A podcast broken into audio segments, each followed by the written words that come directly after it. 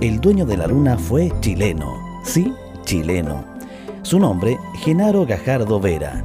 Abogado, pintor y poeta, nació en Traiguén, provincia de Mayeco, en 1919 y a principios de 1951 se radicó en Talca para ejercer su profesión de abogado. En medio de sus actividades dedicó tiempo a sus inquietudes y formó la Sociedad Telescópica Interplanetaria, que pretendía recibir en algún momento a un visitante extraterrestre que llegara a la Tierra.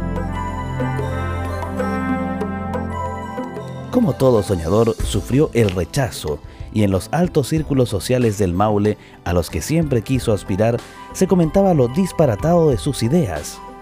Masticando la impotencia de sentirse desplazado, caminando hacia la plaza de armas talquina, Gajardo miró al cielo y notó que la luna brillaba, plena.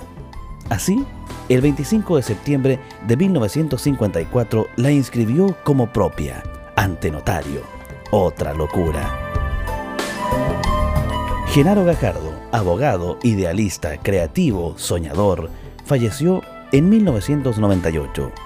Desde sus memorias se extrae otro ideal suyo, poco difundido, el anhelo de vivir en un mundo sin envidia, odio, vicios ni violencia. Pero eso está más allá del sol.